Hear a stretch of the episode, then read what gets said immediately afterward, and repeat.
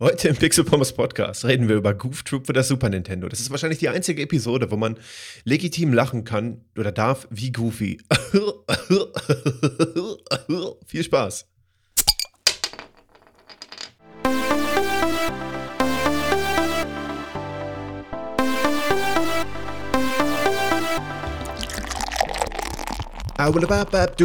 Yeah. Und damit wie immer herzlich willkommen zum Pixel Pommes Podcast.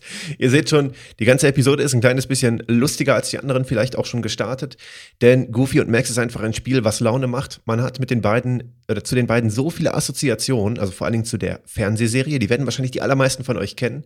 Entweder seid ihr selber Kinder der 80er und 90er und habt es deswegen mitbekommen, als äh, Goofy und Max am Anfang der 90er durchgestartet sind. Oder ihr habt vielleicht sogar schon Kinder gehabt, die dann äh, Goofy und Max irgendwann Ende der 90er, Anfang 2000er auch noch im Fernsehen gesehen haben. Denn die Serie wurde ja sehr lange Zeit noch bei uns im deutschen Fernsehen ausgestrahlt, äh, erfreulicherweise. Und es gab ein Super Nintendo-Spiel dazu, über welches wir heute in dieser Episode hier reden möchten. Dies ist leider schon die letzte Episode im Advents-Special, also die vierte und letzte damit. Und ich muss echt sagen, das Advents-Special hat mir sehr, sehr, sehr viel Spaß gemacht. Ich hoffe euch auch. Wir haben jetzt, nachdem wir schon so viele Episoden im Dezember hatten und wir bekommen, oder wir haben ja, wir kriegen ja noch die Retro-News, die ich ja noch aufnehmen werde, habe ich kein Special mehr zum Heiligabend oder so vorbereitet, denn irgendwann ist meine Zeit auch leider mal am Ende. Ich werde allerdings tatsächlich eine Kleinigkeit zu Heiligabend veröffentlichen. Es ist kein Podcast oder sonst was, es ist wirklich nur ein nettes Zubehörprodukt aus dem Pixel Pommes Bereich, aus dem Pixel Pommes Projekt. Ich werde das auf den Social Media Kanälen posten, ansonsten auch in den Retro News erwähnen, weil sich tatsächlich da eine ganz eigene Episode gar nicht zu lohnt.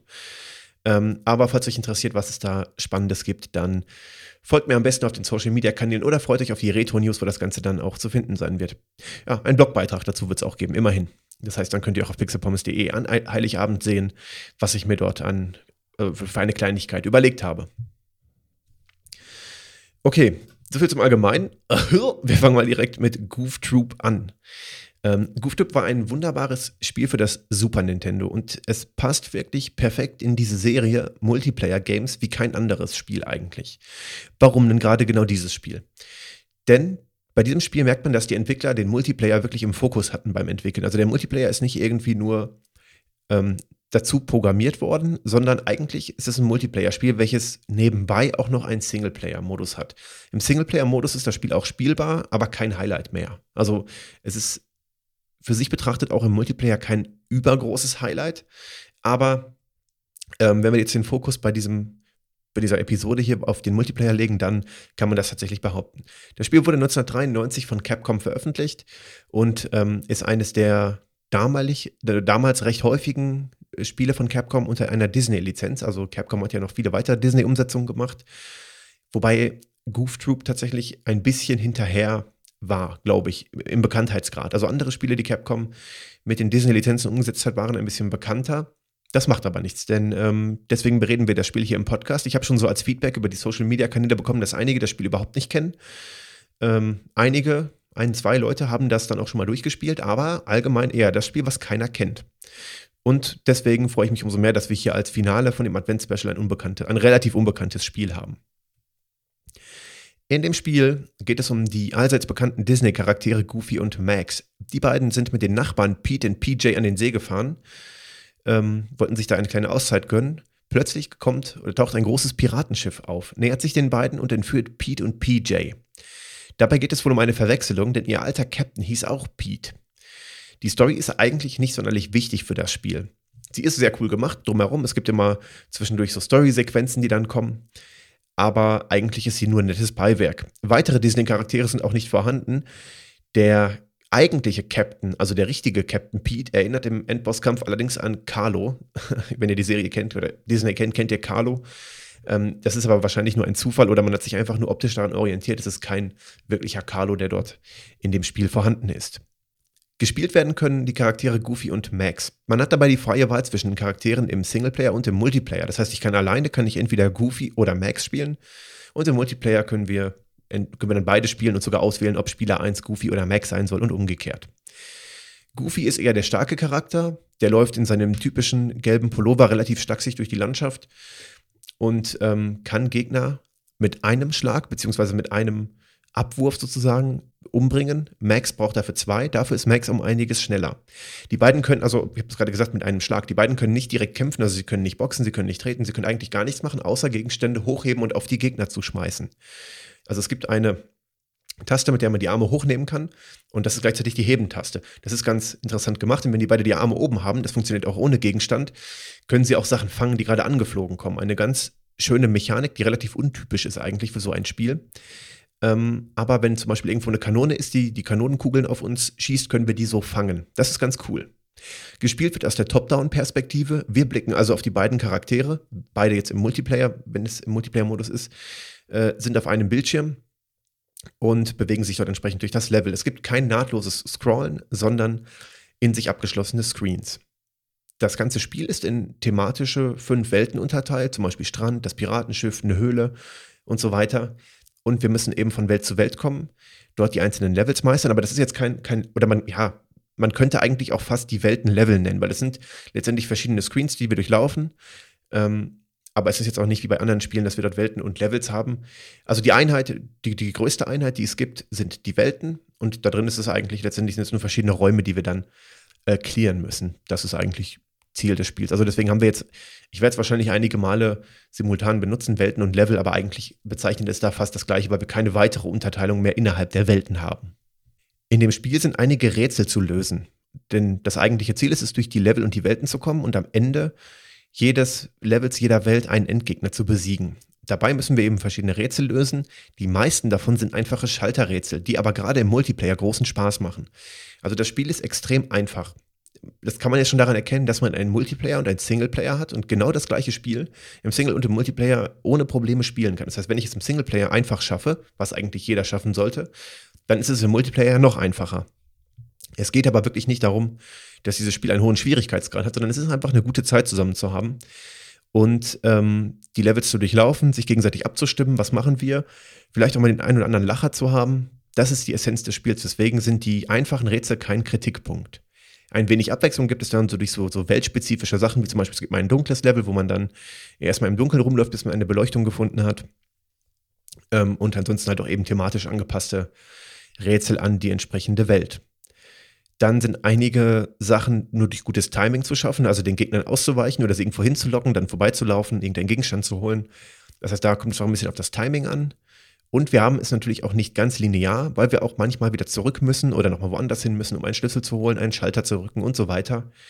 Da haben wir dann entsprechende Rätsel zu lösen. Das ist allerdings relativ gut gemacht, finde ich, weil man auch schon mal zum Beispiel an einen, in einen Raum kommt und dann in diesem Raum irgendwo anders ein Gegenstand, zum Beispiel ein Schlüssel oder ein Brett, welches man braucht, sieht, aber noch nicht hinkommt. Dann muss man wieder zurückgehen, dort in diesen anderen Bereich des, des Raumes kommen, und dann wieder zurück. Wenn ich jetzt sage Raum, meine ich natürlich nicht einen geschlossenen Raum, sondern ich meine eigentlich dann einen Screen, also sprich eine Bildschirmeinheit, die wir sehen und sobald wir aus dieser rausgehen, kommen wir zum nächsten Screen, zum nächsten Raum. Ähm, in den, Inner, äh, in den Indoor-Levels sind es natürlich Räume, außerhalb würde ich dann jetzt einfach Screen sagen, aber ich benutze die Begriffe auch dann jetzt äh, quasi abwechselnd.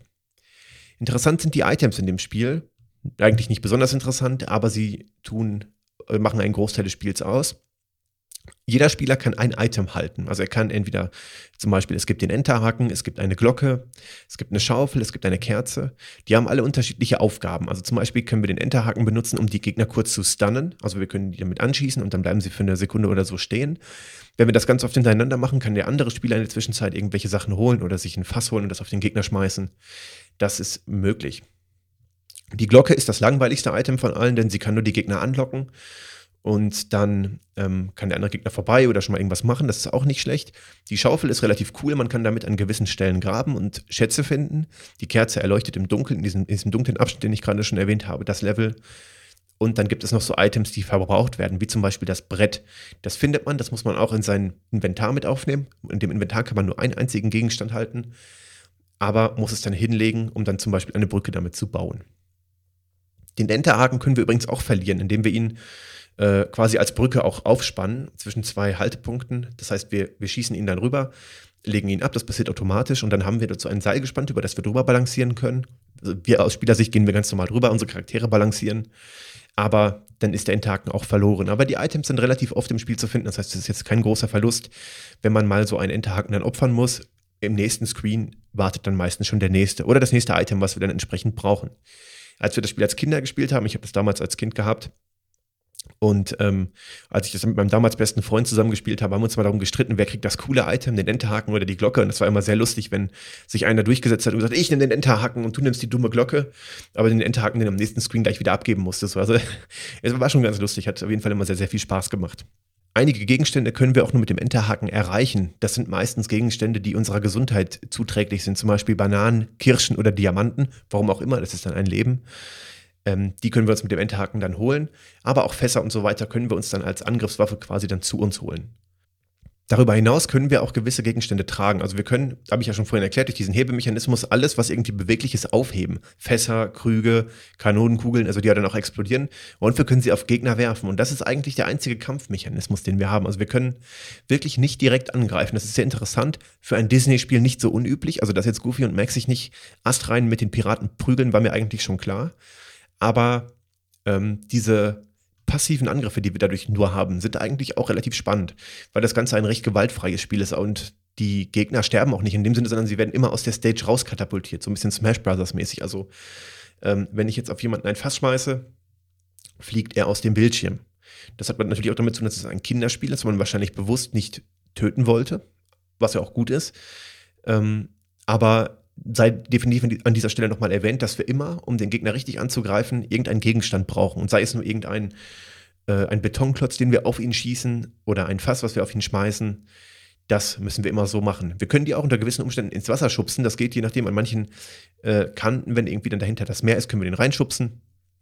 Aber ihr werdet keine Stelle sehen, an der der Gegner wirklich ernsthaft verletzt wird. Das ist äh, natürlich auch gut und auch für die oder unter anderem für eine Zielgruppe, nämlich für die jüngere Zielgruppe, dann auch relativ wichtig, denke ich mal, dass es bei einem Disney-Spiel gewaltfrei bleibt.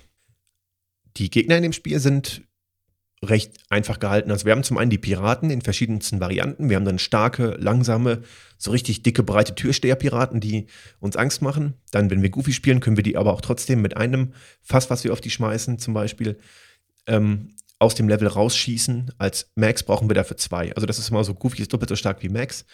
Max dafür ein bisschen schneller. Dann haben wir die lauchigen Piraten, also die sind wirklich sehr dünn, ähm, die dann auch mal Säbel auf uns schmeißen, denen wir dann ausweichen müssen. Und dann gibt es noch weitere Gegner, wie zum Beispiel Tiere, also Schlangen, Igel ähm, und halt irgendwas, was immer von der jeweiligen Welt abhängig ist, zum Beispiel Skelette. Aber die meisten Gegner funktionieren ähnlich. Wenn sie uns sehen, kommen sie auf uns zu. Mit einer Glocke können wir sie irgendwo hinlocken. Manche Gegner haben einen anderen Laufpattern, also die springen zum Beispiel. Aber letztendlich können wir alle Gegner dann mit einem geeigneten Fass oder irgendeinem beweglichen Gegenstand vernichten oder eben ähm, mit dem Enterhaken stunnen. Am Ende jedes Levels gibt es einen Endgegner, den wir besiegen müssen, oder einen ein, ein Endkampf. Manchmal sind es auch mehrere, die auch meistens darauf basieren, abgeworfen zu werden. Der Gegner bewegt sich in irgendeiner Form. Im ersten, in der ersten Welt sind es zum Beispiel so ganz viele kleine Piraten, die immer aus so Löchern kommen ähm, wie dieses eine Kirmesspiel, wo man mit dem Hammer immer auf, auf, diesen, auf diesen Kopf hauen muss, der aus diesen Löchern kommt. Da müssen wir dann immer auf den Piraten, wo der gerade rauskommt, was hinschmeißen. Ein Fass oder ich glaube, eine Kanonenkugel ist auch möglich. Ähm, Im zweiten Endkampf ist es ein großer Gegner, der, ich glaube, der, der, der, der schmeißt immer so Fackeln irgendwie. Das heißt, da müssen wir auch nur von, von der Seite, von seinen, von seinen Schergen, müssen wir die Fässer annehmen. Also die schmeißen auf uns Fässer, die fangen wir und schmeißen den auf den großen Endboss. Das Prinzip ist immer sehr ähnlich. Also es wird immer irgendwas geschmissen, geworfen ähm, in einer anderen Szenerie und mit einer anderen Umgebung, aber immer recht einfach. Das Spiel an sich ist relativ kurz. Also wir können das Spiel, ich sag mal, wenn man, wenn man das so durchspielt in Ruhe, kann man das in zwei Stunden schaffen. Ich habe ein paar Videos auf YouTube dazu gesehen, die, die gingen dann schon mal eineinhalb Stunden, manchmal auch zweieinhalb Stunden, je nachdem, wie gründlich man sich die Levels anschaut oder wie schnell man auch spielt. Also das Spiel ist leider relativ kurz. Das macht aber nichts, denn für den Umfang, den es bietet, ist es eigentlich sehr cool, weil es wird nicht langweilig. In dem Umfang, den es den es bietet, haben wir eine ganze Menge Spaß. Und die Stärke von Goof Troop ist tatsächlich der Multiplayer. Warum eigentlich? Wenn man jetzt denkt, oh, es ist ein relativ leichtes Spiel, warum soll das die Stärke von diesem Spiel sein? Ja, ähm, das hat den Hintergrund, dass es einfach Spaß macht, durch die Levels zu gehen. Ich würde das ein bisschen so vergleichen. Ich kann mit meinem besten Kumpel an einem Halbmarathon teilnehmen und da können wir Bestleistung geben. Es macht aber auch einfach mal Spaß, einfach mal irgendwo lustig lang zu spazieren, weil wir dann eine schöne Landschaft sehen, weil man dort gemütlich eine lustige Zeit zusammen verbringen kann. Das ist so ungefähr der Vergleich. Also es muss ja nicht immer sackschwer sein, damit es ein gutes Spiel ist. Es ist toll gemacht, die Sounds sind wirklich astrein. Egal was wir machen, wird immer von irgendeinem, naja, nicht, nicht unbedingt lustigen, aber zumindest sehr, sehr passenden Sound untermalt. Also es macht wirklich Spaß, irgendwas zu machen. Zum Beispiel, wenn ihr mit dem Enterhaken die Schlangen abschießt, macht es sehr viel Spaß, diesen Sound zu hören. Oder wenn die Gegner rausfliegen, gibt es auch so einen cartoon-typischen Sound. Das ist sehr toll gemacht. Das Spiel ist sehr bunt, es ist sehr Disney-typisch gehalten. Es ist ja relativ gewaltfrei, dadurch, dass wir keine direkte Angriffsmöglichkeit haben. Aber es macht trotzdem Spaß, durch die Levels zu laufen, diese einfachen Rätsel zu lösen, die Endgegner zu besiegen und zusammen durch die Level zu ziehen. Also genauso will ich das auch nennen. Ähm, denn es ist kein anspruchsvolles Zocken, sondern es ist wirklich gemeinsam durch die Level ziehen. Und das macht wirklich sehr, sehr viel Spaß und deswegen ist Goof Troop auch zu Recht die vierte Adventsepisode geworden. Falls ihr an den Weihnachtsfeiertagen nichts zu tun habt, spielt doch eine Runde Goof Troop. Oder dazwischen den Jahren. Weil es wirklich mal so, dass auch, auch aus heutiger Sicht, also damals hat es mir schon gefallen, aber auch aus heutiger Sicht ist das genaue Gegenteil von dem, was die meisten anderen Spiele sein wollen. Ähm, man hat bei Goofy und Max jetzt nicht so die immersive, komplett eingetauchte Experience wie in anderen Games. Also andere Games versuchen einen so komplett reinzuziehen, auch vom Schwierigkeitsgrad her. Das ist bei Goofy und Max nicht so. Das ist einfach ein netter, lustiger, und sehr, sehr, sehr liebevoll gestaltetes Multiplayer-Spiel. Im Singleplayer kann ich es nicht empfehlen. Dann, wenn ihr jetzt keinen, keinen zweiten Spieler habt, dann ladet euch irgendwie einen, einen Kumpel dazu ein oder so oder wartet, bis sich die Gelegenheit ergibt. Denn alleine ist das Spiel eigentlich nicht so gut. Und für den Umfang, den Goofy und Max das sein möchte, ist es wirklich sehr, sehr toll und es macht einfach wirklich Spaß. Und deswegen werde ich dieses Spiel auch immer in guter Erinnerung behalten und alle paar Jahrzehnte nochmal sicherlich auch durchspielen. Denn das geht ja relativ schnell. An viele Dinge kann man sich dann noch erinnern, einige auch nicht. Also das ist ja meistens so an das erste, zweite, dritte Level erinnert man sich noch. Dann wird es immer weniger, aber die Erinnerung kommt ja dann irgendwann wieder. Und ja, das ist ein tolles Spiel, welches ich gerne im Podcast haben wollte. Und die Episode ist auch relativ kurz, weil man kann gar nicht so viel sagen dazu. Wir können jetzt alle Spiele durchgehen, äh, alle, alle Level durchgehen, aber ich kann ja auch keine Episode machen, die länger ist als das Spiel. Also die Street Fighter-Episode war mit 1 Stunde 20 ja fast so lang, wie das ganze Goofy und Max-Spiel wäre. Ne? Also es ist eigentlich von der Relation her gesehen auch schon in Ordnung, wenn wir mit ungefähr 15 bis 20 Minuten auskommen. Wir werden aber noch einen Stream zu Goofy und Max machen, auf jeden Fall. Ich bin gerade noch am Organisieren, wie das Ganze mit Spieler 2 klappen soll. Äh, beziehungsweise klappen wird, weil ich es nicht alleine spielen werde. Äh, ich bin gerade noch am Schauen, wie wir das machen mit Mikrofon, mit Facecam und so weiter. Es wird auf jeden Fall ein toller Stream, es wird ein lustiger Stream, weil es der erste Multiplayer-Stream im Pixel Pommes Podcast wird. Das heißt, wenn ihr einmal sehen wollt, wie Goofy und Max auf dem Super Nintendo so performen, dann schaltet den Stream gerne ein. Würde mich sehr, sehr freuen. Und ja, das Thema ist auch ein wunderbares Abschlussthema. Es ist relativ leicht, es ist relativ eine kurze Episode. Ich hatte wenig Stress mit den Vorbereitungen. Und deswegen würde ich, euch, würde ich mich jetzt einmal gerne schon fürs Zuhören bedanken. Denn ich habe alles Wichtige zu dem Spiel gesagt. Wünsche euch ein ganz, ganz wunderbares Weihnachtsfest und einen guten Rutsch ins neue Jahr. Wir hören uns ja noch am 31.12. mit den Retro-News, also von daher ist es noch nicht die finale Verabschiedung für dieses Jahr. Aber falls ihr die Retro-News nicht hören werdet, dann wünsche ich euch trotzdem schon mal alles Gute. Vielen Dank fürs Zuhören. Bis zur nächsten Episode.